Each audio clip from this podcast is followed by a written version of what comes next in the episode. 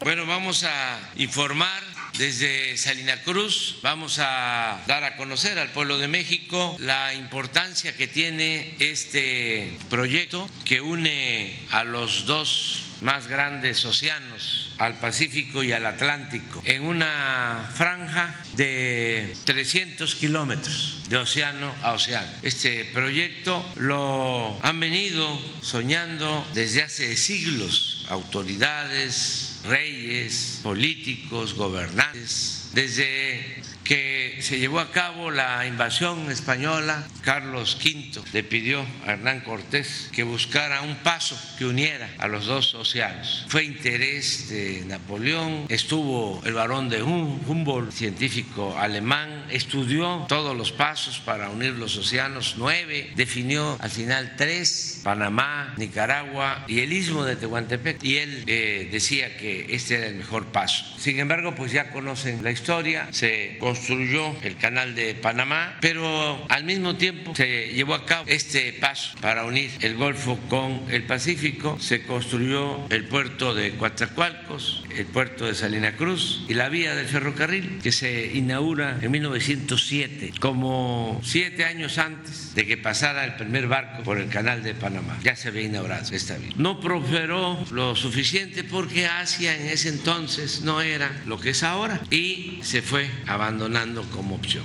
Los tiempos han cambiado y ahora eh, es un proyecto estratégico. Fui a San Francisco a la reunión Asia-Pacífico, expusimos este proyecto y todo mundo interesado. Celebro que se haya tenido la visión de reiniciarlo, de rehabilitar los puertos, de rehabilitar las vías, de tener listo el ferrocarril para carga y pasajeros y que al mismo tiempo se estén impulsando polos de desarrollo en la franja del istmo, porque esto va a ayudar mucho. Por eso hoy es un día muy especial. Vamos eh, a informar aquí como lo estamos haciendo y luego vamos a ir a la estación histórica, estación de Salina Cruz. Ahí va a haber la firma de convenios con empresas y luego nos embarcamos y ya a Istepec y vamos a seguir hasta Medias Aguas y vamos a llegar a Coatzacoalcos. Ese es el primer viaje y ya luego se abre para que los pasajeros del istmo de México, del extranjero puedan usar el tren. Ya me extendí bastante, pero eh, todo esto lo va a explicar y mejor tanto el gobernador eh, como el almirante Ojeda y eh, todo lo que ha significado este proyecto, porque no es nada más construir un rompeolas, mejorar los puertos, cambiar las vías reconstruir y construir estaciones, no, fue hablar con la gente, dialogar con la gente. Eh, ya había lugares en donde se había invadido el derecho de vía y se tuvo que llegar a acuerdos. Hoy podríamos estar inaugurando una nueva colonia aquí en Salina Cruz de quienes estaban eh, viviendo muy cerca de las vías. Se les dio opción, se les dio alternativa. No la vamos a inaugurar porque nos eh, permite el tiempo. Después vamos a venir. Yo creo que ya la inauguraron. Ah, ya se inauguró ayer. Y, este, y muchas cosas, ¿no? Eh, obras para las ciudades, por donde pasa el tren, y vamos a seguir ayudando. Entonces nos da muchísimo gusto estar aquí en Salina Cruz. Hemos estado pues, muchas veces en Salina Cruz. Aquí hemos amanecido siendo presidente como en 10 ocasiones. Me ha tocado quedarme a dormir aquí en Salina Y eh, da mucho gusto estar en Oaxaca y tienen pues, un buen gobernador, Salomón Jar, que él es el que va ahora a dar el complemento. Yo fui el del prólogo, él es el de la introducción. Muchas gracias, presidente. Muy buenos días a todas y a todos. Nuevamente, bienvenido a Oaxaca, lo recibimos siempre con el corazón, con cariño, con amor. Y como siempre lo hemos dicho, que aunque usted tenga su ombligo en Tabasco, aquí tiene su corazón. Y en esta ocasión tan importante, desde este hermoso puerto, nuestro pueblo lo abraza con particular y especial agradecimiento. Recuerdo aquella primera vez que tuve el privilegio de acompañarlo en el 2009 en su histórico recorrido aquí en nuestro estado, en los 570 municipios en nuestro estado. Recuerdo con mucha claridad las pláticas que sostuvimos durante estos traslados y usted ya tenía el sueño de revertir la miseria, el abandono y el saqueo de los malos gobiernos neoliberales que habían esparcido en esta tierra, tan rica en recursos naturales, en cultura, en historia y con un pueblo noble y guerrero, profundamente orgulloso de nuestras raíces. Hoy tras décadas de lucha, esfuerzo y mucha prudencia con sus principios y sus ideales, ese dueño ha dejado de ser quimera. Hoy es una realidad. En Salina Cruz, en el istmo de Tehuantepec, tierra de resistencia, rebelión y renacimiento de la esperanza. Con la puesta en marcha del tren interoceánico el día de hoy, se cumple un sueño y usted demuestra que el amor al pueblo es y debe ser siempre el faro que oriente el ejercicio del poder público. Ahí radica la verdadera importancia y el valor real de esta gran obra de infraestructura, al igual que el tren Maya no puede ni debe ser exclusivamente valorada por su extensión en kilómetros o por sus significativos montos de inversión. La gran obra de su gobierno no solo tiene forma física, tiene un gran contenido humanista y su legado ya tiene un gran impacto y profundo significado histórico. El ferrocarril interoceánico simboliza el regreso de los trenes de pasajeros tras su privatización durante el periodo neoliberal, pero debajo de las vías y de sus vagones subyace un acto de reivindicación histórica de nuestros pueblos y comunidades que le devuelven a nuestra gente y a las próximas generaciones el derecho que les fue arrebatado por quienes en el pasado no supieron defender nuestro patrimonio. En cinco años, con voluntad y determinación, usted ha hecho posible lo que otros no pudieron. Unir los océanos, como bien lo comenta, instrumentar una plataforma logística integral interconectada por más de 1.500 kilómetros de vías férreas, entrelazar los puertos de Salina Cruz, Coatzacoalcos, Puerto Chiapas y Dos Bocas, el lanzar los polos de desarrollo para el bienestar, dar forma a un modelo alternativo, integral, sustentable, sostenible y basado en el crecimiento económico y cultural de la región y finalmente devolverle al sur de México la alegría, la confianza y la oportunidad de acceder a un mejor futuro. En un país históricamente agraviado, caracterizado por la pobreza, la desigualdad y la imposición de los intereses de las élites, usted ha logrado devolver a nuestro Estado y a nuestra patria la grandeza. Aquí en Oaxaca le llamamos Tatamandoñi, padre, usted es un Tata Mandoñi para nosotros. Gracias al impulso que usted ha dado al corredor interoceánico del istmo de Tehuantepec, ahora este tren forma parte fundamental en Oaxaca. Se ha reducido la pobreza y, proponemos, prosperamos a tasas de crecimiento que no tienen precedente. Atrás quedaron las décadas de saqueo y fracaso neoporfirista este ha sido el año de mayor crecimiento para el país y también el de mayor dinamismo en el sur sureste, y ya no digamos de Oaxaca. Los niveles de inversión gubernamental son históricos y se ha roto también todos los récords de inversión extranjera directa. El peso es una de las monedas mejor apreciadas, como usted lo ha dicho, en el mundo y tenemos uno de los niveles de desempleo más bajos a nivel internacional. El incremento histórico al salario mínimo ha permitido la recuperación del poder adquisitivo de las familias mexicanas.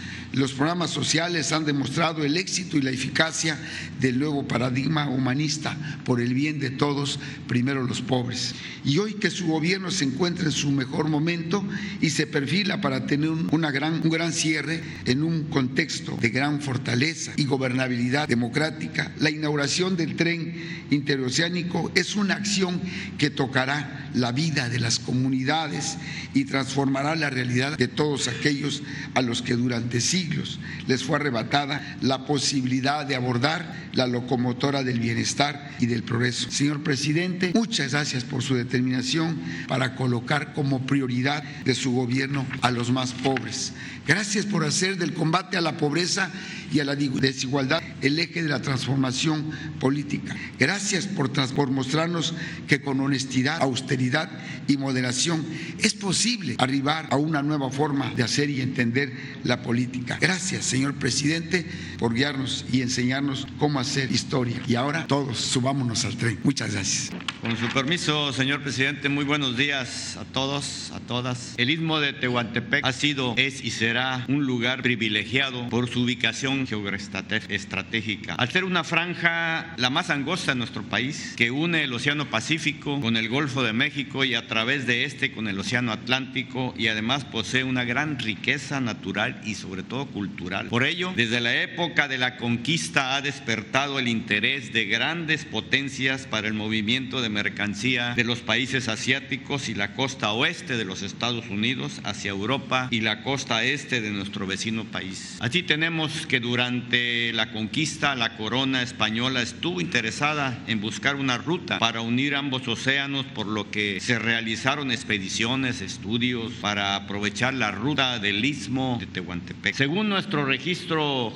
cartográfico, desde 1580 y desde la conquista se realizaron viajes a través del caudaloso río Coatzacoalcos y el resto por tierra. También investigaciones eh, demuestran el tránsito de Hernán Cortés para trasladar mercancías y pertrechos. Además, el científico alemán Alexander Humboldt realizó estudios desarrollados durante su expedición por allá de 1803, exploró la región, examinó la geología, la botánica y la zoología y documentó sus observaciones en sus obras y una de ellas el ensayo político sobre el reino de la Nueva España, en donde destacó la importancia geográfica del istmo y su potencial para la comunicación entre ambos océanos, lo que posteriormente influyó en la proyección de una infraestructura como el canal de Tehuantepec. Ya por ahí del siglo XIX, como país independiente, experimentamos diversas expediciones para desarrollar cruceros interoceánicos, entre los que destacan, por ejemplo, fíjense, la construcción en 1821 de un sendero de tablones para carretas a través del paso de Chivela, con la parte más norte de la ruta utilizando el río Coatzacoal. Diversas expediciones para construir un canal interoceánico, incluso utilizando el río Grijalva como canal natural, el cual implicaba hacer la entrada por el río Mezcalapa en Tabasco y la conexión al Pacífico a través del río Ostuta en Oaxaca o el río Tonalá en Chiapas. Países como Inglaterra y Estados Unidos siempre estuvieron interesados en establecer un cruce interoceánico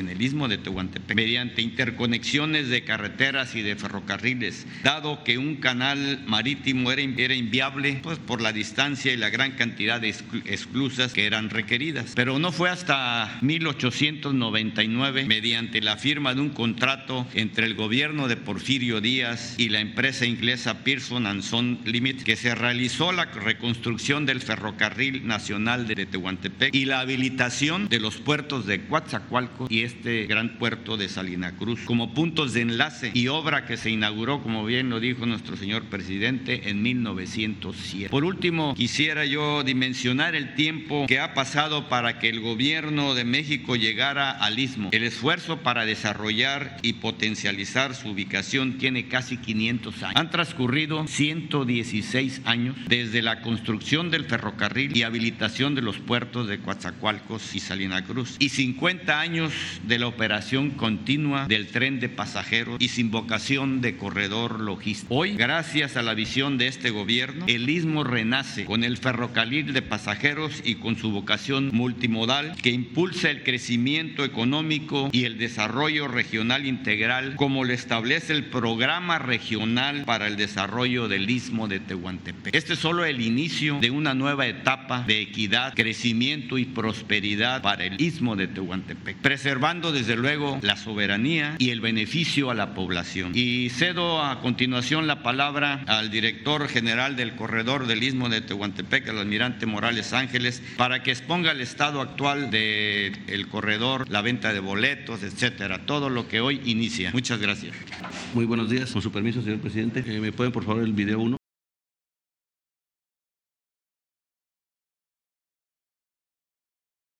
Promesa que hizo López Obrador a en el PAN, ahí está, ahí, está yo viendo, y dijo, va a volver ferrocarriles a, a Matías Romero.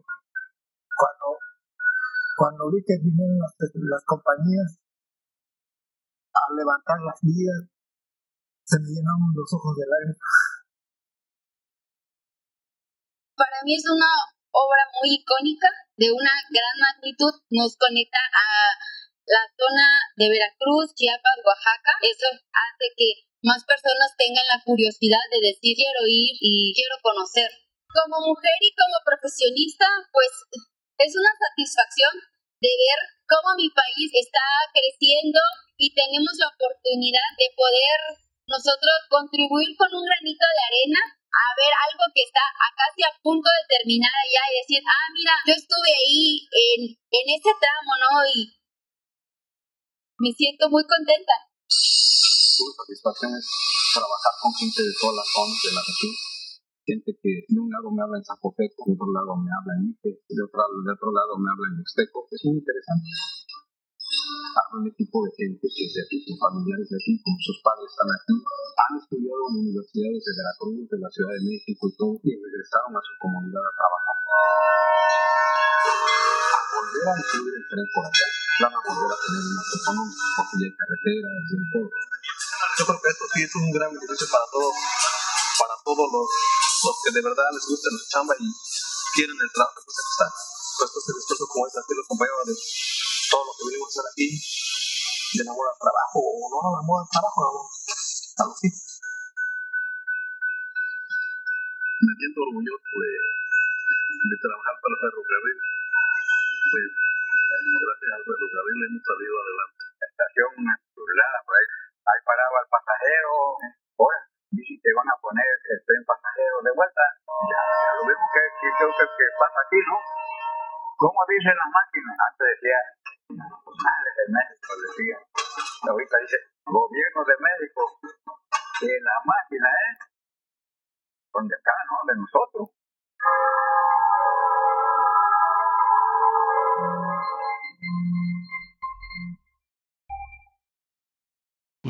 Presentación. Bien, la siguiente, por favor. Como ya hemos informado en otras ocasiones, el, el, proyecto del corredor interoceánico es un proyecto prioritario del Gobierno de México por las razones que ya se han expuesto. Esto implica la rehabilitación de 1.197 kilómetros de vías férreas en tres líneas. Eh, también vamos a modernizar cuatro puertos, Salina Cruz, Coatzacoalcos, Dos Bocas, Puerto Chiapas, 12 polos para el desarrollo del bienestar, cuatro en Veracruz, seis en Oaxaca y dos en Chiapas. Pero además de esto, también se están dando diversos apoyos de vivienda, de obra social y de mejoramiento urbano. La, el fin último que se persigue es mejorar la calidad de vida de los habitantes del istmo y ahora de su área de influencia. Eh, la, primera línea que estamos eh, a punto de inaugurar es la línea Z, que va de Coatzacoalcos a Santa Cruz, que como ya se dijo, interconectará el Golfo de México con el Océano Pacífico. La, línea FA, con 328 kilómetros de Coatzacoalcos a Palenque, nos va a interconectar con el Tren Maya. La línea K, de 459 kilómetros, que nos va a interconectar de Ixtepec a Ciudad Hidalgo, Chiapas, con un ramal a Puerto Chiapas. La siguiente, por favor.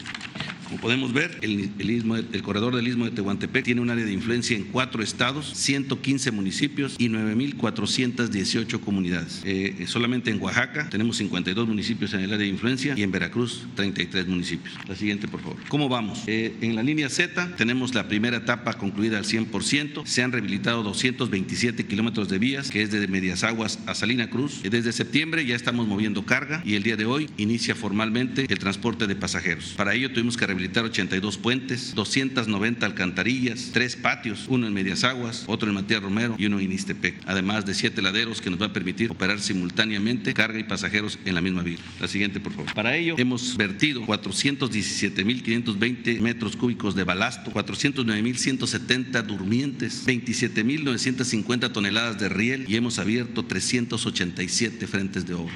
La siguiente, por favor. En el tema de estaciones, la primera etapa está concluida. Hemos rehabilitado cuatro estaciones históricas, la de Salina Cruz, la de Ixtepec, la de Mogoñé, la de Medias Aguas. Y construimos dos estaciones de paso nuevas en Chivela y en Donají.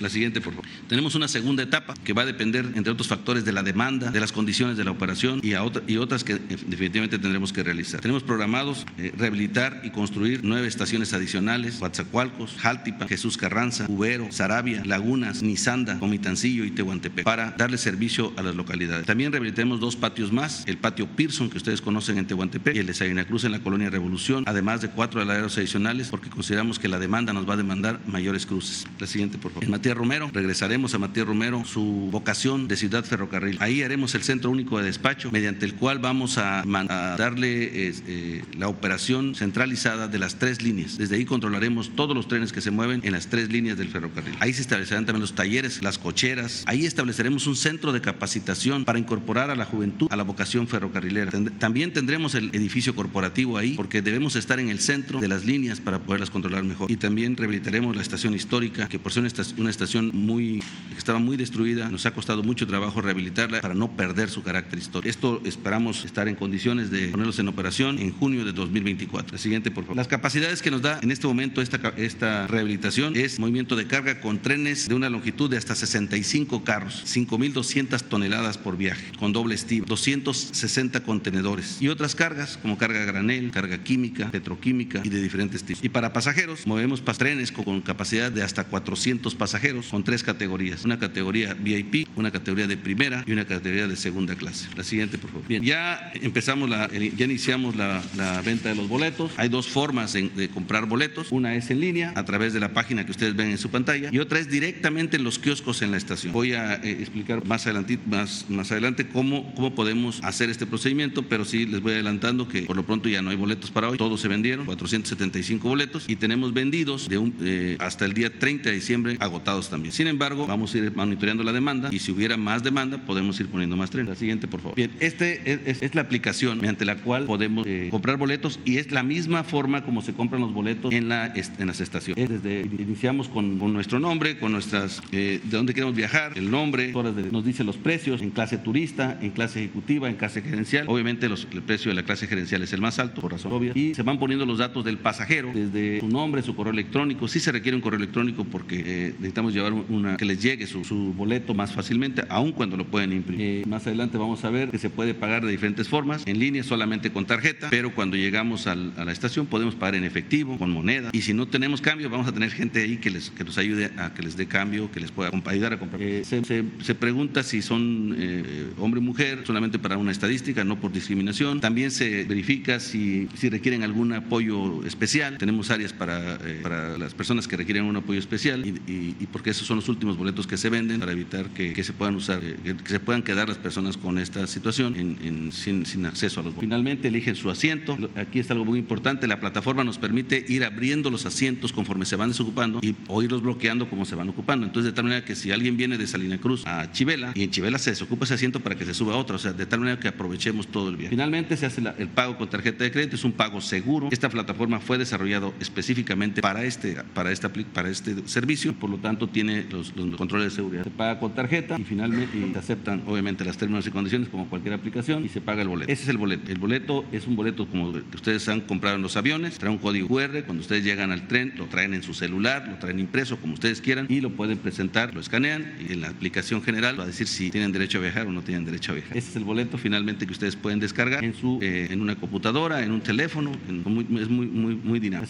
Los horarios. Eh, vamos a, tratar de, llevar un horario muy estricto. Lo importante de este viaje no es la llegada, sino es la salida, para que sea eficiente. Entonces el tren tiene que salir a la hora que está establecido en, el horario. Vamos a salir a las 7 de la mañana todos los días eh, de Coatzacoalcos y a las 7 de la mañana de Salina Cruz. Siete horas, para de aquí al 30, porque consideremos que estamos en un periodo de preabertura, tenemos que verificar la demanda, tenemos que verificar la seguridad. Solamente vamos a hacer un viaje al día, pero como vayamos teniendo mayor demanda, ponemos el de regreso el mismo día o al día siguiente, como vayamos. La ventaja que nos da la aplicación es que hasta nos dice cuántos carros puedo poner y si es si tengo suficientes eh, demandas, puedo poner más, más trenes. La siguiente, por favor. ¿Cuánto cuesta? Bueno, tenemos las, las tres tarifas. Eh, de Coatzacoalcos a Salina Cruz, en clase turista, es de 457 pesos. Estamos hablando que tenemos un factor de 1.5 pesos por kilo. Es un poquito más barato que el autobús de la deuda. Y por ejemplo, de, de Ixtepec a Chivela, estamos hablando de 44 pesos. O sea, es, es muy barato. Pero tenemos otra, otra, otra, otro, otro, el siguiente, por favor. En el Ejecutivo sube un poquito, 608 pesos de Coatzacoalcos a Salina Cruz. Y en el mismo caso de Ixtepec a Chivela, 58 pesos. El siguiente, por favor. En el otro, que es el, el, gerencial o VIP, pues son coches con sillones individuales, de piel, trae un área de snack, barra de servicios, eh, internet gratuito, televisión, servicio de cafetería, área de comidas, baños independientes, camarotes.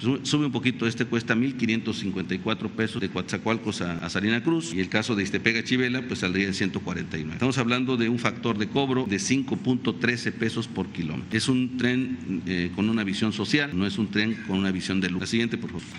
Tenemos descuentos que para, eh, para situaciones especiales, en las épocas vacacionales, 25% de descuento a maestros y estudiantes, solamente en la clase turista y en, y en la ejecutiva. En la clase gerencial definitivamente no, no, no, no hay descuento. Eh, para personas con capacidades especiales tenemos eh, 50% de descuento siempre y cuando tengan eh, la forma de mostrarlo, ya sea porque se ve o porque traen algún, alguna credencial de, de CONADIS o el Sistema Nacional para el Desarrollo de la Familia. También hay descuento del INAPAM, 50%, los adultos mayores siempre van a pagar el 50% y por apertura lo pusimos al 50%, ya se acaba. La siguiente, como manera comparativa, el ADO, de, esta es tomada para el día de hoy, sacada de la página de ADO, el costo es de 548 pesos. Recuerden que ADO varía sus precios conforme a la demanda y hace un tiempo de 7 horas con 30 minutos. Nosotros hacemos 7. El sur cobra un poquito más barato que nosotros, 395 pesos, pero hace 8 horas y media. Entonces, pues no, es, no, no, tratamos de, de, quitarles la clientela, pero sí somos, eh, el tren tiene sus ventajas. La siguiente, por favor. Bien, continuamos trabajando en las demás líneas, en la línea FA que va de Coatzacoalcos a Palenque, donde se van a rehabilitar 328 kilómetros de vías, 91 puentes, 688 obras de drenaje. Vamos al 41%. Esperamos estar listos para junio del 2024 con carga y pasajeros. Ya movemos carga, pero no es, no es, no es un servicio regular.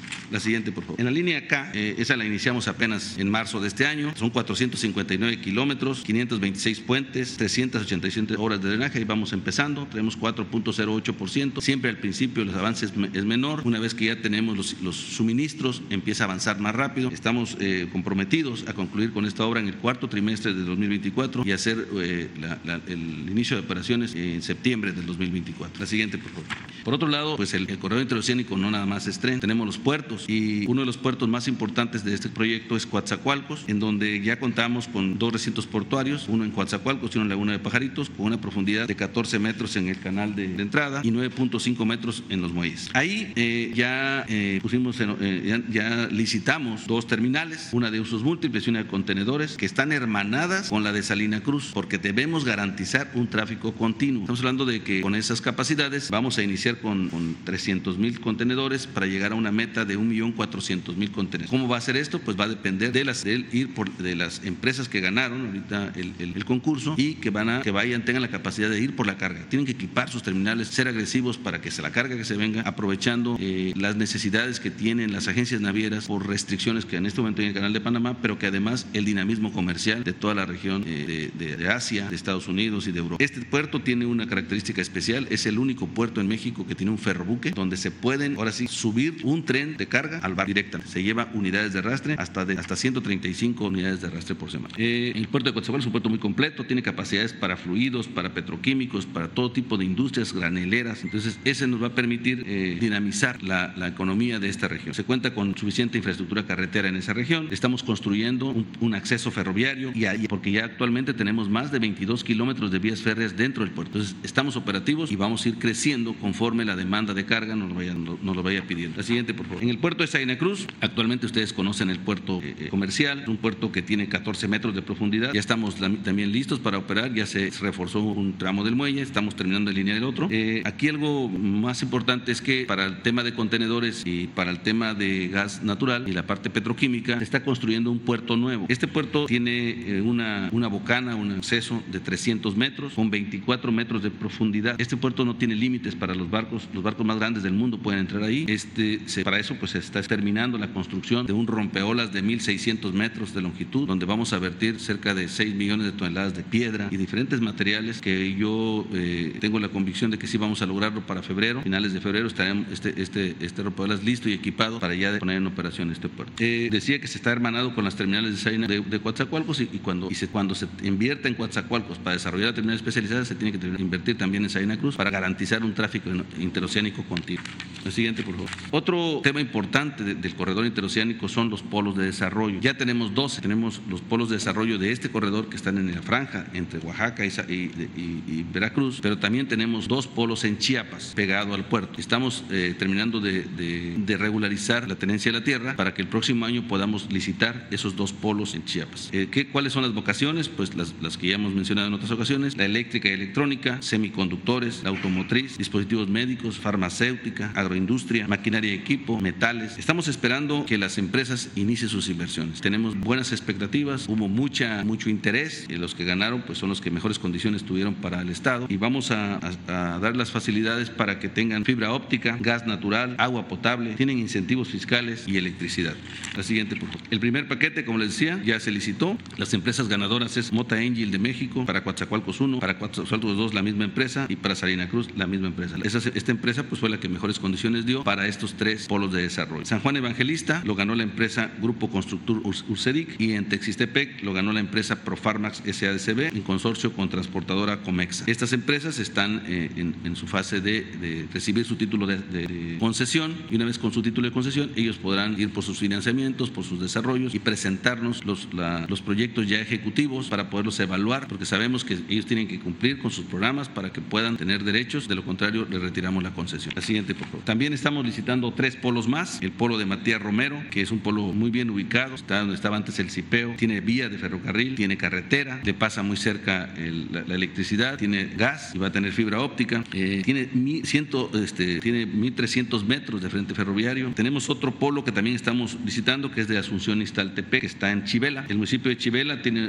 un, una área muy importante en la, en la planicie, donde se van a ubicar eh, diferentes empresas que ganen este, este polo. Tiene eh, frente de carretera con la carretera transísmica, tiene agua y tiene, está a un kilómetro la vía del tren, que ahí vamos a, apoyar a la empresa para que haga su conexión. El polo más grande que estamos visitando es el de Mixtequí, es un polo de 502 hectáreas. Este polo es muy atractivo porque está en, en, una, en una intersección entre las dos autopistas, la autopista que viene de Ixtepec a Salina Cruz y la que va de Tehuantepec a Oaxaca. Entonces ese, ese polo tiene todo, todas las facilidades para desarrollarse y está muy cerca de las vías del tren. Esa es la, situación actual del, corredor interoceánico. Estamos listos para iniciar operaciones con el tren de pasajeros el día de hoy y pues los invitamos a que nos, nos sigan apoyando en este aspecto. Muchas gracias. Y con permiso, señor presidente. Con su permiso, señor presidente. Buenos días a todas y todas. Nos permitimos informar respecto de otras acciones que se han desarrollado en el marco del corredor interoceánico, lo que señala el presidente de la atención a las familias que antes estaban en el derecho de vía. Es importante mencionar, eh, la siguiente, por favor, que desde un inicio se concibió este, este esfuerzo como un compromiso con las personas respecto a que no sean afectadas, familias afectadas por el derecho de vía, sino todo lo contrario, cómo incorporarlas al beneficio de este noble proyecto. Por esto, este fue el compromiso con ellas. Este trabajo lo inició el arquitecto David Cervantes, subsecretario de Ordenamiento Territorial en ese momento, y se asumió este gran compromiso. Adelante. ¿Cómo se hizo? Por las características del, del evento del día de hoy, solo voy a informar de la, de la línea Z y hacer una recopilación de todo el proceso. El arquitecto Cervantes inició este trabajo primero generando asambleas informativas en cada una de las localidades, comentando en qué consistía el proyecto y cuáles eran los alcances. Después se establecieron distintos mecanismos de diálogo con las comunidades que estaban sobre el derecho de vía y se pidió que nos ayudaran a poder hacer una medición vivienda por vivienda respecto al derecho de vía. Entonces, para saber su vivienda, qué, me, eh, qué metros, si libraba o no este derecho de vía, y se fue haciendo de manera continua durante varios meses. Una vez que se tuvo el resultado de esa medición, se regresó a, con las personas a otras asambleas para comentar sobre estos resultados y entonces definir con ellos. Cuál sería la manera de atención. La que sigue, se hicieron visitas técnicas, destaca aquí el gran esfuerzo interinstitucional con la, con la coordinación de programas para el bienestar, con AVI, SEDATU, el RAN, se fue midiendo una por una las viviendas, se estuvo trabajo, eh, se tuvo trabajo en las comunidades, se desarrollaron los distintos programas, una comunicación permanente con todas las personas de las distintas localidades, se llevaron a cabo más de 135 asambleas. En la que sigue, ¿cuál ¿Cuáles son los resultados de todo ese trabajo interinstitucional respecto al tema de vivienda? Primero, sobre el derecho de vía, había varias familias asentadas en él y entonces se trabajó en dos sentidos. Por un lado, aquellas familias que con el hecho de replegarse, hacerse para atrás, podrían quedar bien sin ningún problema, le llamamos repliegues, fueron 569 repliegues y 204 reubicaciones. De estos 204 reubicaciones, sí es importante mencionar que recientemente, por la explicación que dio el almirante Morales, se incorporaron 148 familias que son las que estamos en proceso de atención. El resto ya lo logramos. En el plano pueden ustedes ver cómo se distribuyó por cada uno de los municipios. También hubo la aplicación del programa de reconstrucción de, de vivienda, 14 acciones. Y después también se acercaron muchas familias de, la, de las localidades para pedir apoyos de vivienda. Entonces, es lo que llamamos la zona de influencia, donde fue muy importante el número de apoyos. 524 para ampliación o vivienda nueva, 654 de reconstrucción y 10.125 por una mejor vivienda, que es el apoyo para, para mejoramiento. Entonces, en vivienda, el, el gran total en la línea Z de Coatzacoalcos a Salina Cruz es de 12.090 apoyos de vivienda, una inversión de 900.5 millones de pesos. Adelante. Aquí vemos algunos ejemplos de lo que se ha hecho en los repliegues. Vemos imágenes de San Juan y Chicobi, de Matías Romero. Entonces, en el mismo lote de la familia se hicieron para atrás y se lograron estos alcances del repliegue. Adelante. Esta es la unidad habitacional que se inauguró el día de ayer, que se llama Ferrocarril, Interoceánico. Son viviendas que buscaron, por un lado, la adecuación cultural de las mismas, tienen características muy especiales en cuanto a altura, como ustedes pueden ver en la imagen de, de este lado izquierdo, eh, con espacios públicos muy adecuados y la verdad es que las familias están muy, muy contentas porque nunca creyeron esta posibilidad de que se les diera una vivienda. Además, ayer se les entraron también sus escrituras. Fue un evento muy, muy emotivo. Tiene una planta de tratamiento, tiene un, un tanque elevado y eso garantiza pues la sostenibilidad del proyecto a largo plazo. Adelante.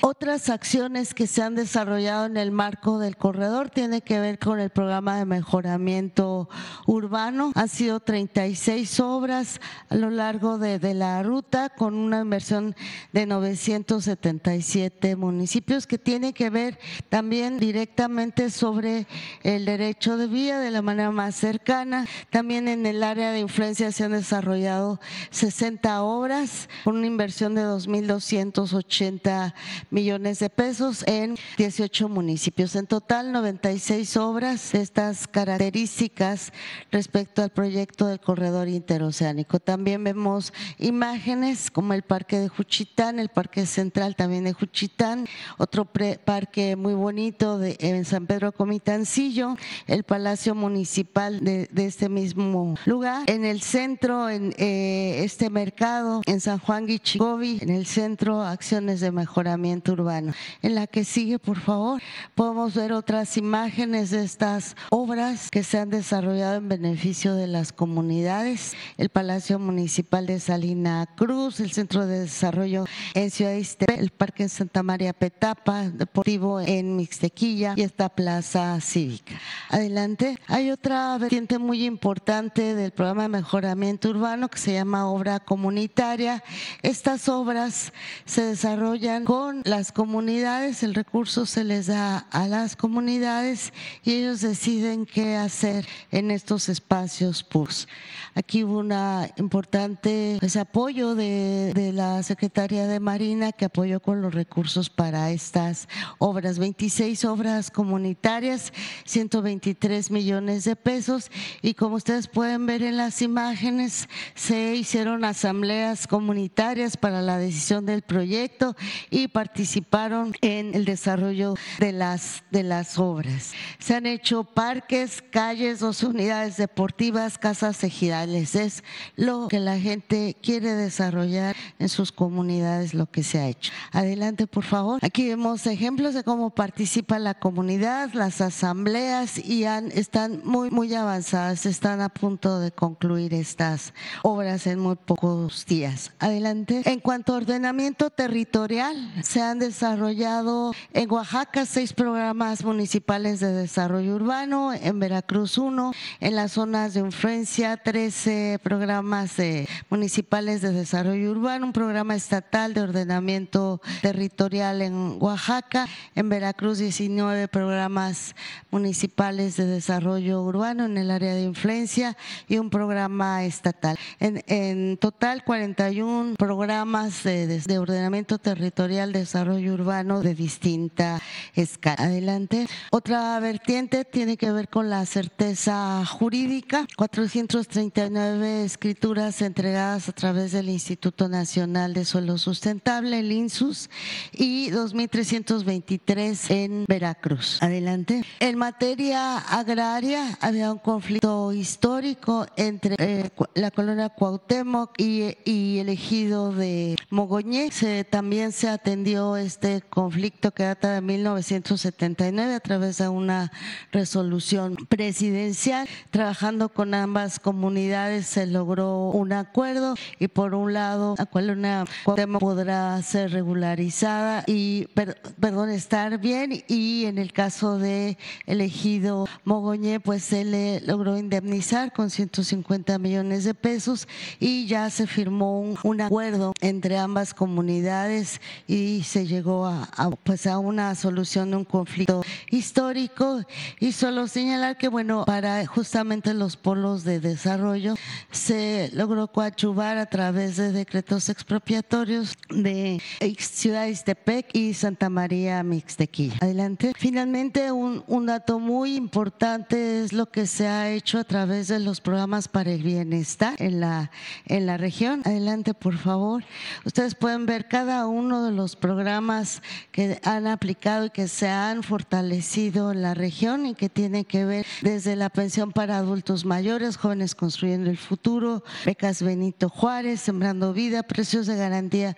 En total, en toda esta zona, con la Secretaría de Bienestar se han dado 666 mil, casi 667 mil apoyos eh, a todo lo largo de la línea, que significan más de 15 mil millones de pesos eh, de manera anual. Adelante, por favor. Aquí vemos un, resumen de todo esto que he reseñado, desde el tema de vivienda, el programa de mejoramiento urbano, obra comunitaria, lo que significó el conflicto agrario. En total de apoyos, acciones son 666.932 y han significado una inversión de 18.300. No, perdón, estoy solo leyendo lo de bienestar. Este es el total, 681.948 apoyos y una inversión mayor a 19.500 millones de pesos. Con eso es, eh, concluimos el resumen solo de la Z,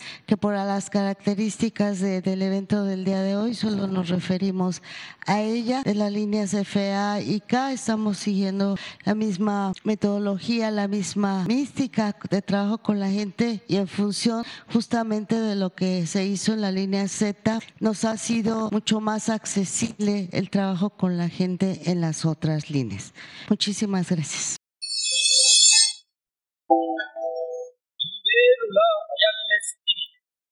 En la parte más estrecha de Norteamérica, el corredor interoceánico del Istmo de Tehuantepec crea una plataforma logística integrada por los puertos de San Cruz, Coatzacoalcos, Puerto Chiapas y Bocas, interconectados por 1.200 kilómetros de vías del ferrocarril del Istmo de Tehuantepec y el Sistema Carretero Nacional.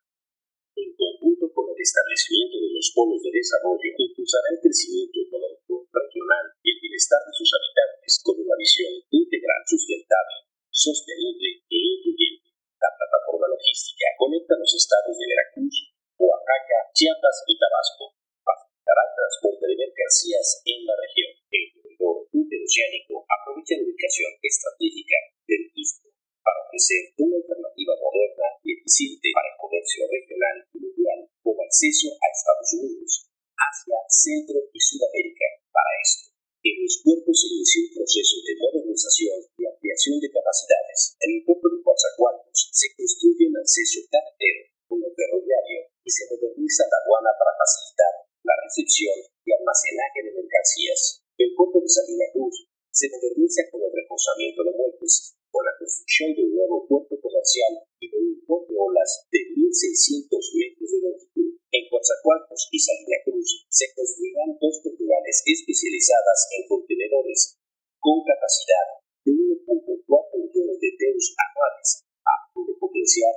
el transporte interoceánico de mercancías en los puertos de Dos Bocas y Puerto Chiapas se iniciará el fortalecimiento de capacidades para potenciar sus vocaciones petroleras y para la Los cuatro puertos se conectan con el ferrocarril del Istmo de Tehuantepec. El ferrocarril conecta el sur-sureste del país con servicio de carga y de pasajeros en más de 1.200 kilómetros de vías férreas distribuidas en tres líneas. La línea EPA enlazará Coatzacoalcos con Palenque y Roberto Ayala mediante 328 kilómetros de vías que iniciará operaciones en marzo de 2024. La línea K comunicará Ciudad Ixtepec con Ciudad Hidalgo por medio de 459 kilómetros de vías. La línea Z cruza de Salina Cruz a Coatzacoalcos. Actualmente cuenta con servicio de carga este 22 de diciembre arranca el servicio de transporte de pasajeros. Estaciones históricas como Salina Cruz, Ixtepec, Yaboyín y Matías Romero volverán a operar. Con esto retoma sus servicios completos de operación. En la región se crean 10 polos de desarrollo, donde se instalarán industrias que contarán con incentivos, crearán oportunidades para las empresas y empleos con sueldos competitivos. Los primeros cinco polos ya concluyeron los procedimientos licitatorios, cuatro en Veracruz y uno en Oaxaca. En ellos generarán alrededor de 2.000 empleos directos. En el polo de Ciudad Ixtepec se agregará un asociado a la generación de hidrógeno verde. Además, se impulsan y continúan acciones y programas para mejorar la calidad de vida de la población a través del programa para el desarrollo del Istmo de Tehuantepec. Se han dirigido aproximadamente 55 mil millones de pesos de recursos federales. Gracias al compromiso y la coordinación con las instituciones del gobierno federal, contamos con atención prioritaria de programas como Sembrando Vida, Producción para el Bienestar, Fertilizantes, Vivienda Social, Regularización y Apoyos de Vivienda, Equipamiento o Mejora de Escuelas, Atención al Medio Ambiente, Agua Potable, Fomento a la Agricultura, Ganadería, Pesca y Agricultura, y muchos más para mejorar el bienestar integral de los habitantes de la región. El corredor interoceánico detonará el desarrollo económico y social de los habitantes del Istmo y el sur-sureste. Inicia el renacimiento del Istmo de Tehuantepec. Bueno, pues antes que nada, eh, lamentar mucho y enviar un pésame a los familiares, amigos de la escritora, periodista Cristina Pacheco. Ayer fallece eh, después de una fructífera vida intelectual. Eh, la recordamos con afecto y enviamos a sus familiares un abrazo y a sus amigos, a sus lectores, a quienes constantemente la veían en los programas de televisión. Cristina Pacheco. Vamos a, estar pues el día de hoy dedicando esta jornada a esta periodista eh, extraordinaria. Eh, si les parece, abrimos para algunas preguntas. Estamos... Bien, ahí ya nos escuchamos. Ya. Muchas gracias, señor presidente. Muy buenos días. Antes que nada, bienvenido a Oaxaca, la región del Istmo y sobre todo a esta ciudad y puerto de Salina Cruz. Mi nombre es Marta Robles González, conductora y colaboradora de XHIKE FM 89.1 MHz radioactiva La Voz del Mar. Somos una radio comunitaria del pueblo para el pueblo, instituida aquí en esta ciudad y puerto de Salina Cruz. Señor presidente, voy a leer mi pregunta, pero antes de ello voy a eh, decir algunos antecedentes. Eh, señor presidente, estamos a unas, a unas horas de ver inaugurado el tren interoceánico que conectará Salina Cruz, Oaxaca, con Coatzacoalcos, Veracruz. Fue una promesa de su campaña a la presidencia de la República, el cual ahora se ve cumplida. Este megaproyecto incluyó el nuevo rompeolas, localizado en, la Agencia de las Salinas del Marqués, para el atraque de buques de carga contenerizada, procedentes de los países asiáticos para ser trasladados por el corredor interoceánico del Istmo del Océano Pacífico al Océano Atlántico. Tal visión la tuvo el conquistador Hernán Cortés a su arribo a la bahía Ensenada de Salina Cruz, donde por cierto se encuentra de testigo en el Cerro del Morro, el Faro de Cortés. El proyecto del corredor interoceánico del Istmo de Tehuantepec impulsará al sur-sureste a un super desarrollo para el bienestar de nuestros conciudadanos. Arribarán a esta ciudad y puerto petrolero muchos inversionistas nacionales y extranjeros, gentes de todos los niveles para trabajar. Y eso, señor presidente, es muy bueno. Por eso pregunto, señor presidente, si dentro de este proyecto del desarrollo del sur-sureste de México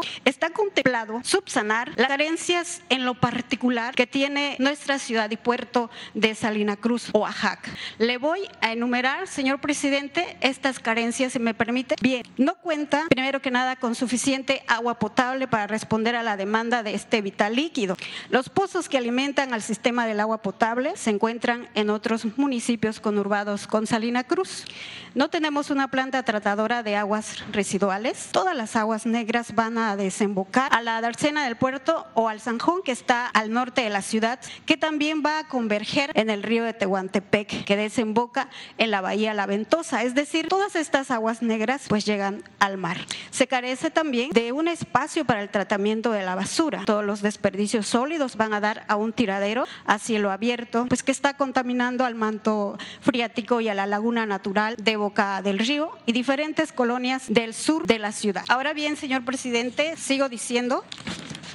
no tenemos un rastro municipal, federal, estatal o municipal que regule la calidad de la carne de cerdo, res y otros animales comestibles, pues que se consumen. El sacrificio se realiza pues en casas particulares. Salina Cruz, señor presidente, solo cuenta con una arteria vehicular. Dificulta así la salida de emergencias. Todos los ciudadanos del primer cuadro y las colonias del sur de la ciudad pues no se pueden evacuar a la ciudad en caso de alguna emergencia. Ya tuvimos dos experiencias, una en el año de 1985 cuando reventó un tanque de la terminal marítima. El otro incidente se dio en la refinería Antonio Duval y Jaime en el año 2015 cuando explotaron varias plantas. Todos los ciudadanos intentaron salir del sur de la ciudad y solo llegaron al entronque de la carretera transísmica con la carretera costera. No hay seguridad para la inversión, señor presidente, porque acá en la región del Istmo, por el reclamo de organizaciones sociales a los gobiernos federal, estatal y municipal de no cumplir con estas expectativas eh, del gobierno prometido cuando se encuentran en campaña para ocupar un puesto de elección popular. ¿Y cómo lo hacen, señor presidente?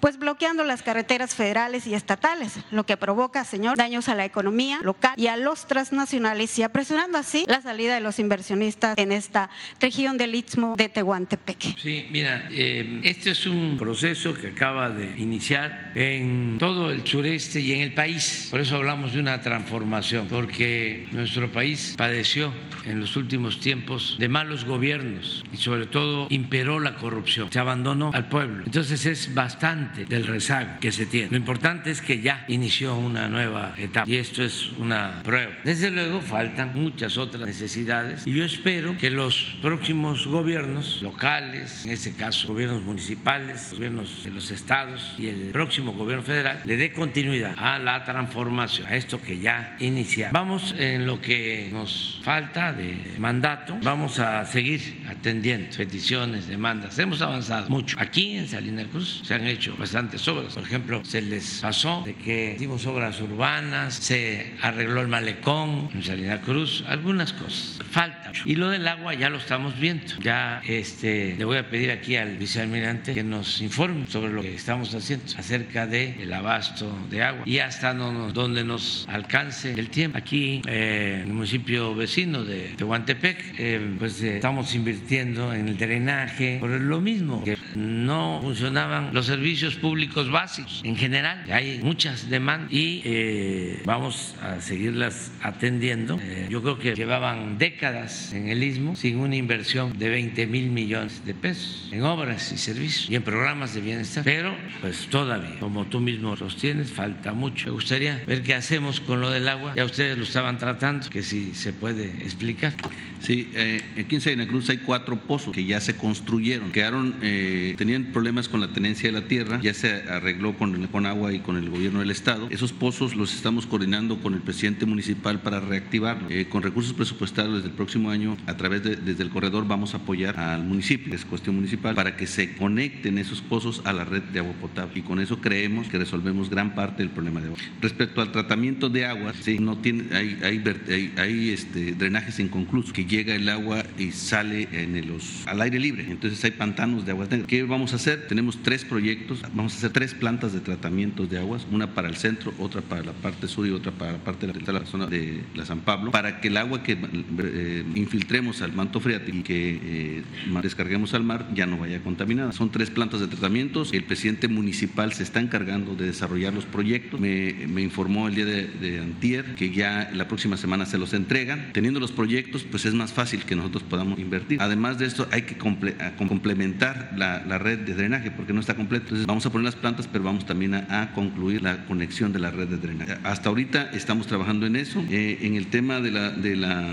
de la, basura, eh, hemos tenido eh, conversaciones con el señor gobernador y que él está haciendo un proyecto muy importante para el tema de la basura en todo el estado. Entonces, sí estamos avanzando. como dice el señor presidente, hay otras cosas que no habíamos considerado, pero lo vamos a tomar en cuenta. Muchas gracias. Muchas gracias, señor presidente. De hecho, traigo alguna documentación para entregarla. Espero me permita al término de la conferencia mañanera y pues así puede usted tener más antecedente de lo que le acabo yo de informar. Muchas gracias, señor presidente. Buenos días. Adelante. Señor, muchas gracias como siempre. Bienvenido a Oaxaca y a Veracruz. Miguel Telles Orduña, el charrito, como siempre, de Canal 22 de Mayo, un periodista independiente que usted me conoce de años. Es un gusto ser parte y que usted me permita este micrófono. Impone usted una gran realidad que realmente ya México de hace años no vivía, señor con esta transformación, como dice usted, del tren transísmico, como el tren Maya, como el aeropuerto, algo que otros gobiernos ya habían descuidado, señor. Yo le quiero agradecer a nombre de todos los periodistas a pie como un servidor el gran ímpetu que tiene usted al atender a todos por igual, señor, igual que el licenciado Ramírez, ¿verdad?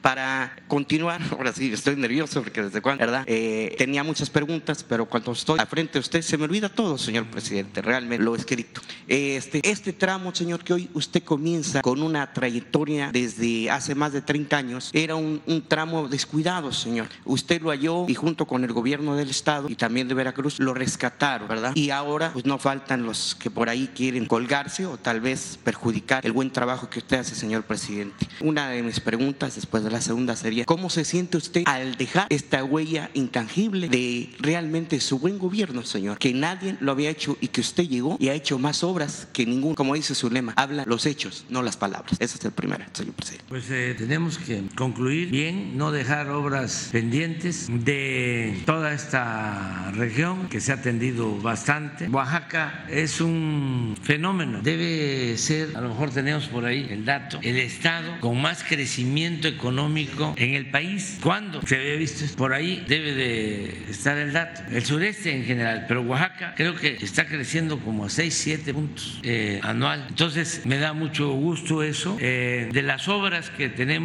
aquí, pues eh, estamos hablando de 50 mil millones, dicen, este, pero yo creo que nada más contemplando el istmo, el proyecto del istmo. Pero aquí estamos construyendo una planta eh, coquizadora con una inversión aquí en Salina Cruz. A ver si me ayudas, Guadalupe. 3 mil millones de dólares. Y aunque el peso está muy fuerte, ¿cuánto es eso?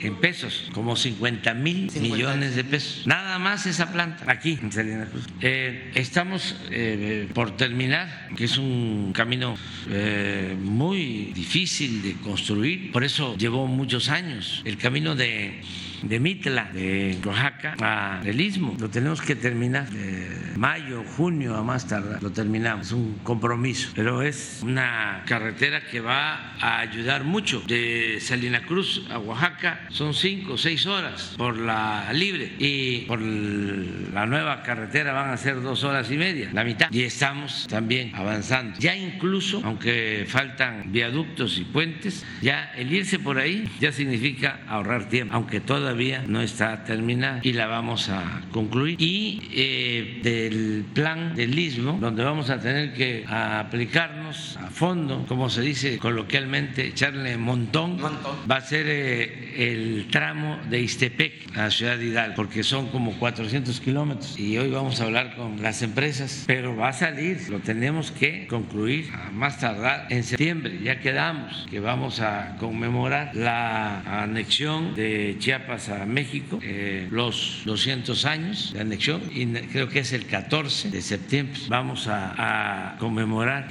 con la inauguración de ese, de ese tren, de esa, de esa vía. pero de todo lo que nos preocupa y nos ocupa es ese tramo, porque son como 300 puentes de hacer. Esto es lo que les comentaba. Miren, Oaxaca. Ese es crecimiento por estado, por entidad federativa.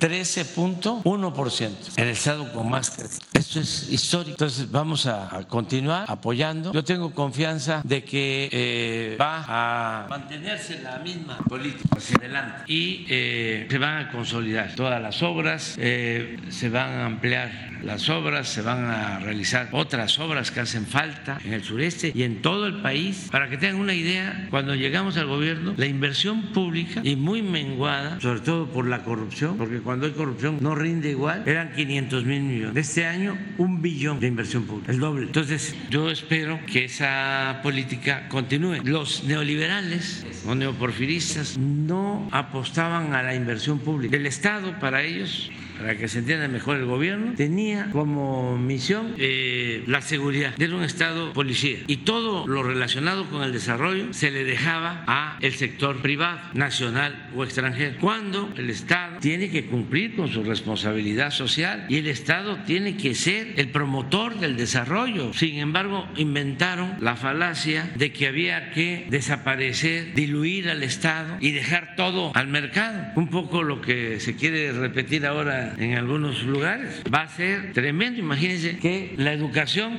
se privatice, que la salud se privatice, que todo el transporte se privatice, los aeropuertos se privaticen, los bancos se privaticen, las empresas se privaticen, el petróleo se privatice, la industria eléctrica se privatice, las minas se privaticen. Bueno, eso ya lo padecimos aquí. ¿Qué produjo eso? Una monstruosa desigualdad económica y social. Le fue bien a un grupo, pero a la mayoría de la gente le fue muy mal. Tuvieron que irse a buscar la vida a otras partes. Ahora nuestros paisanos migrantes que en esas circunstancias optaron por irse a trabajar honradamente a Estados Unidos, ahora nos están ayudando, pero fue producto de eso, de que no había opciones, no había alternativas y deciden irse a Estados Unidos y siempre les vamos a agradecer porque no se han olvidado de sus familiares, no se han olvidado de México. Eso también nos ha ayudado. Este año se calcula que van a enviar nuestros paisanos a sus familiares 63 mil millones de dólares, récord. Nunca se había recibido eh, tanto dinero de nuestros paisanos migrantes a sus familiares. Y esto demuestra también de que el mexicano es puro corazón, que se va y no se olvida de su familia, no se olvida de México. Entonces, eh, yo deseo que se le dé continuidad a este proyecto y estoy optimista,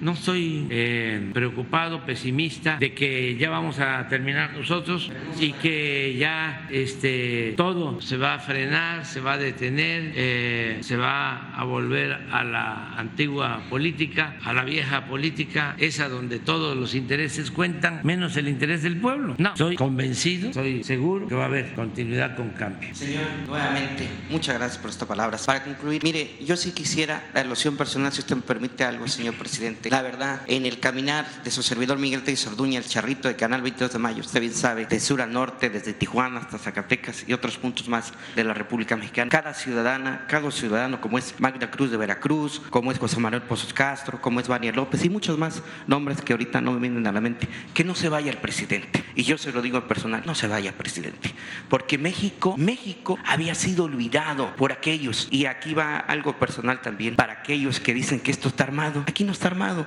a mí no me dieron ningún guion ni nada, lo digo a alusión personal. Y sí le digo algo, presidente, hay muchos que hasta han firmado ahí en nuestro Facebook de Miguel Figueres Orduña y en otras redes sociales que no se vaya. Todos dicen que se quede el presidente Andrés Manuel López Obrador. Eso es de forma personal. Y lo otro es, le agradece mucho Tuspan, el pueblo de Tuspan, el gasoducto que va a poner. También Córdoba, dice Córdoba que está muy feliz porque no habían visto transformación como usted lo está demostrando. Y muchos puntos más como Huecle Hidalgo, que lo quiere mucho Huecle Hidalgo usted, igual que Oaxaca, aquí en Pérez Figueroa. Muchos municipios que ahorita a la mente, Acapulco, ya que tengo muchos amigos, dicen que en ningún, a nadie se le desea desgracia, señor presidente, y usted los, y yo lo sabemos, pero Acapulco, en cuanto tuvo esto, eh, estos daños, usted pensó y analizó bien y actuó rápido. Como dicen, menos palabras, menos rollos y más actuar. Para terminar, presidente, ¿cómo se ve usted dentro de nueve o diez meses? Y esperando, como siempre, que me siga invitando a sus giras para acompañarlo, señor presidente.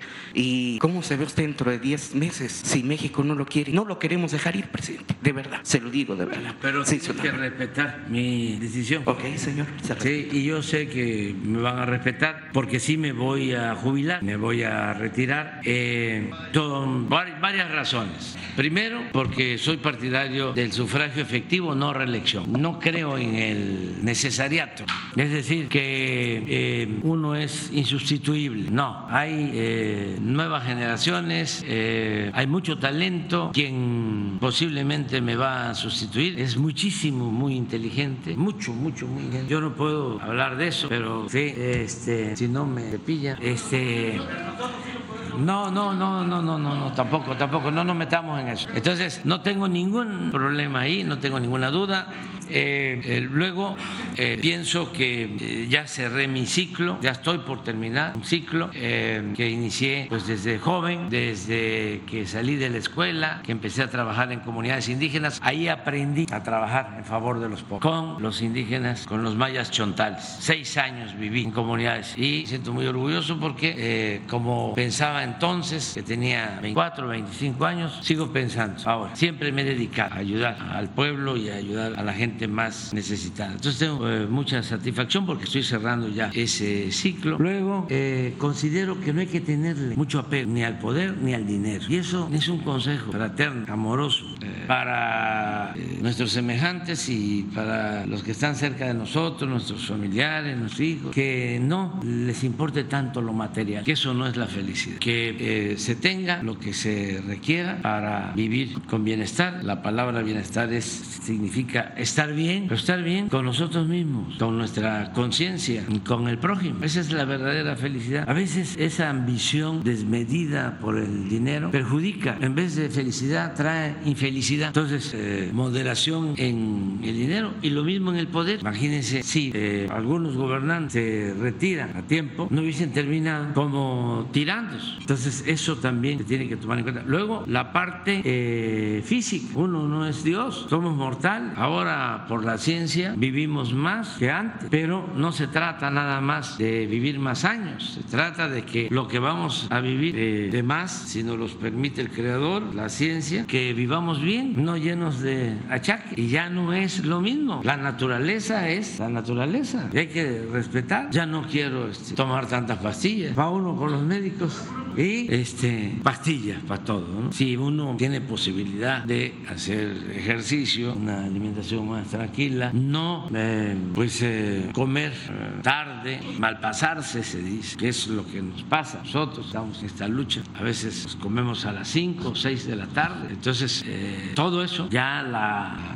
la situación de salud es lo mismo. En cambio, una joven, un joven tiene muchísima fortaleza. Y lo más importante es que ya se inició con la revolución de las conciencias un cambio de mentalidad y ya eh, va a ser muy difícil dar marcha atrás a un proceso de transformación. Claro, hay que estar pendientes todos, ayudar todos, eh, hacer la crítica, no destructiva, no de mala fe, no eh, fomentar el odio, pero sí este, estar pendientes y también expresarnos, manifestarnos, cuidar todos, todos la transformación, todos, porque eh, yo creo que sí se sentaron las bases para un cambio en lo cultural, es algo que me importa muchísimo. Nos habían eh, apabullado de que los mexicanos éramos de segunda o de tercera, se ponían hasta ejemplos ¿no? de los ingleses, los estadounidenses y los japoneses, otros pueblos hermanos. El mexicano, eh, lo peor, llegó un intelectual a decir que éramos flojos, ¿no? indolentes. Ahora se está ya eh, internalizando lo que somos, de verdad, un pueblo excepcional, una potencia cultural, la principal potencia cultural del mundo por nuestras culturas. Invitamos a cualquier ciudadano del mundo a que vengan al istmo, a ver si no este, van a, a irse admirados de tanta cultura, de que aquí eh, nació y se creó y se desarrolló también. Toledo, uno de los mejores pintores, y de aquí era Andrés Enestrosa, uno de los mejores escritores, más que lean recuerdos de mi madre, de Andrés Enestrosa, y que me digan dónde hay literatura, así como la del istmo, y las culturas, y las bellas tehuanas, y dónde, y el maíz especial para el totopo, por el viento, ¿en dónde hay tanto viento? Este, entonces, eso es muy importante. Estamos hablando de una región, pero todo México es así, y por esas culturas que vienen de lejos, pues México es un pueblo trabajador, el pueblo de México es trabajador, es un pueblo responsable. Entonces, eso es mucho, muy importante y se está extendiendo esa idea. Si a eso agregan que más importante considero es el reconocimiento de nuestras culturas, porque es lo que nos ha protegido siempre y es lo que protege a la humanidad, la cultura de los pueblos en todo el mundo. Bueno, si a eso se le añade el potencial económico que tiene el país, como lo estamos viendo,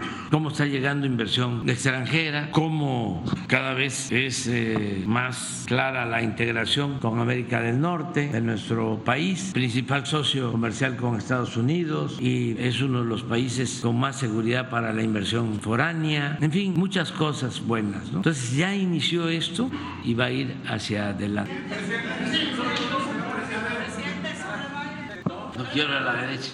Gracias. Presidente, Lu- Men- eh, Luisa Méndez de Canal 11. eh, sobre estos 12 polos, recuerdo por ahí de 2019 que usted recibió al presidente de Singapur. eh, me gustaría preguntarle de qué manera, ahorita que mencionaba Asia, ustedes están buscando quizá desde la Secretaría de Economía o Relaciones Exteriores que Asia entre de manera directa ya a México mediante este proyecto del, del interoceánico. Esa sería la primera pregunta que le quiero hacer. ¿Cómo se están esas inversiones? Bueno, la dirección del proyecto está a cargo de la Secretaría de Marina. Eso también es importante que se conozca. Todo el manejo del ferrocarril de Guatemala, Istepec, Salina Cruz, Coatzacoalcos, Coatzacoalcos, Palenque, los puertos, Puerto Chiapas, el puerto de Salinas, el puerto de Coatzacoalcos, el puerto de Dos Bocas, también manejados por Marina, eh, los polos de desarrollo, lo mismo, Marina, y la vigilancia, que es importantísimo, también por Marina. Me gustaría, este, almirante Ojeda, le permite al almirante Morales que, este, informe sobre las, eh, las bases de protección que tienen ya en construcción y algunas terminadas, porque va a haber un sistema de vigilancia especial en todo lo que es el tren. A ver si lo pueden explicar, porque es, de eso no se ha hablado y es muy importante. Tenemos aproximadamente un despliegue de 3.000 elementos en todo, en, todo, en todo el corredor, desde Chiapas hasta, eh, hasta Palenque, dando la vuelta por Coatzacoalcos. Vamos a establecer eh, estaciones navales en todo el corredor. Ya están listas la de Texistepec, la de Matías Romero, la de Medias Aguas. Tenemos el- en, vamos a estar, estamos terminando la de Patio Pearson. Tenemos otra en, tenemos destacamentos en, casi todas las estaciones para poder eh, eh, mantener la seguridad en, todo en todo el área. Tenemos un- una, una estación naval nueva que acabamos de instalar en el predio del CIPEO, en Matías Romero, además de la estación de naval que está pegada a la estación. Tenemos doble en Matías Romero. Entonces, estamos, tenemos un despliegue en todo, en todo, en, en toda la, en la, área transísmica, pero también estamos construyendo las estaciones hacia Palenque. En Juárez ya está lista, en Teapa ya está lista, en, Chontalpa ya está lista eh, y vamos eh, avanzando con la de las Chuapas, estamos avanzando con la de Palenque, estamos avanzando con la de Juárez y, mientras las estaciones están listas nos hemos apoyado con campers, es decir, el despliegue ya está, no están haciendo las instalaciones, pero mientras se terminan tenemos campers desplegados. Por el lado de Chiapas vamos a establecer eh, estación naval en Suchiate, en Tapachula, en un pueblo que se llama Álvaro Obregón, vamos a hacer en Huistla, en, en tenemos una estación naval muy grande en,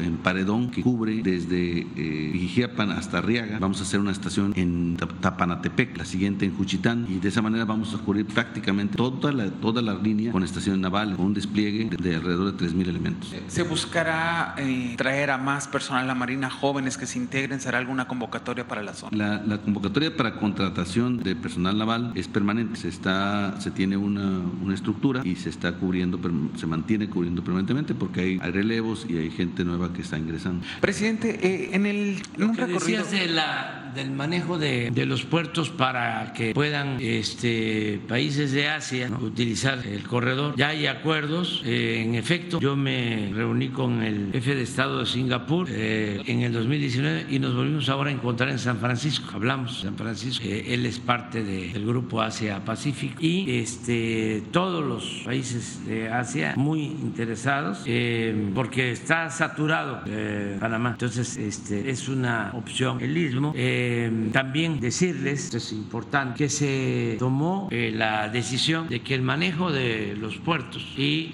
los polos quedaran en manos de inversionistas mexicanos, porque ustedes ya conocen la historia también sobre el istmo. Entonces, es una franja muy ambicionada con otros propósitos y nosotros queremos mantener nuestra soberanía y por eso las empresas mexicanas son las que van a manejar puertos y van a estar a cargo de los polos de desarrollo. Van a haber algunas excepciones. Hay una empresa eh, danesa que está comprometiendo una inversión en un polo de desarrollo de alrededor de 10 mil millones de dólares para producir hidrógeno verde, que es eh, pues un combustible no contaminante. Va a establecerse aquí, esa empresa eh, va a llevar su tiempo. Hoy vamos a suscribir convenios ya con empresas para que inicie ya la elaboración de los proyectos y la ejecución de obras y ya empiece a desarrollarse. Va a llevar tiempo, como todo, pero ya este, antes de terminar vamos a dejar firmados todos los convenios con los encargados responsables de puertos y de los polos de desarrollo. Y en una segunda pregunta que quiero hacer es,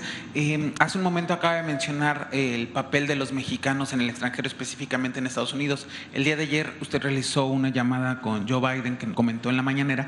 Eh, ¿Cuál es eh, el acuerdo que llegaron con el mandatario estadounidense? ¿Cuál es el motivo de la siguiente negociación? Y si se trató el tema de Greta Abbott y este gobernador tejano y esta ley en donde se está deteniendo a los migrantes. Gracias. Bueno, eh, platicamos sobre varios temas, lo relacionado con la economía. Llegamos a la conclusión que nos necesitamos, nos complementamos, somos pueblos vecinos, pueblos hermanos, tenemos que eh, mantener nuestra relación comercial, que como ya dije es la más importante del mundo, principal socio de Estados Unidos en el terreno comercial es México. Esto se logró en los últimos tiempos y eh, necesitamos trabajar y lo estamos haciendo. Ahora se nos eh, presenta una situación extraordinaria porque aumentó el número de migrantes que pasan por nuestro país con el propósito de llegar a Estados Unidos, sobre todo el número de migrantes eh, venezolanos, también haitianos, cubanos, ecuatorianos y creció el número y en Piedras Negras, Coahuila, hay muchos migrantes queriendo pasar. Esto ha limitado el que funcionen normalmente normalmente los puentes, eh, los pasos por esa aduana y vamos a ayudar como siempre lo hacemos. Estamos este, eh, buscando acuerdos no solo con el gobierno de Estados Unidos, México ayuda para llegar a acuerdos con el gobierno de Venezuela en este caso. Queremos también que se atienda las diferencias con Cuba. Nos gustaría mucho, ya se lo planteamos al presidente Biden, que se abra un diálogo bilateral Cuba-Estados Unidos. En el caso de Venezuela, Venezuela se va avanzando porque están quitando ya eh, sanciones, están llegando arreglos. Se estaba usando la política, que es lo mejor, no la fuerza, no el bloqueo, la política que se inventó para evitar la confrontación. Entonces, eso ayuda. También celebramos mucho el que ya se está normalizando la situación en Guatemala, porque la inestabilidad en Guatemala, que se había originado por cierta oposición a quien ganó la elección, Bernardo Arevalo, que ganó por voluntad del pueblo de Guatemala con amplio margen, ventaja. Sin embargo, este, siempre hay intereses que se oponen a la democracia o que les gusta la democracia a su manera, a modo. Había esas resistencias, afortunadamente ya también por el diálogo, pienso, ya eh, se está eh, normalizando la situación política en Guatemala. Lo celebro mucho por nuestro pueblo hermano de Guatemala. Les mando un abrazo. Agradezco al presidente Yamatén porque me envió la invitación formal y eso lo entendí como pues eh, que las cosas van mejorando. Me envió, se lo agradezco mucho, eh, una invitación para que yo asista al acto de toma de posición del de, eh, nuevo presidente, Bernardo Arevalo, que es muy buen ciudadano y va a ser un buen presidente para el pueblo hermano de Guatemala. Entonces va a ser el día 14 de, enero. Estoy viendo, este, sí me gustaría ir, sí me gustaría ir por esta circunstancia